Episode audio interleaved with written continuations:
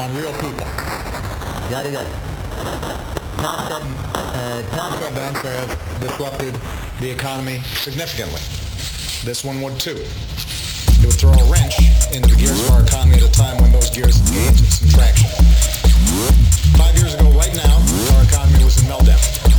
Today, our businesses have created seven and a half million new jobs over the past three and a half years. The housing market is healing, and our deficits are falling.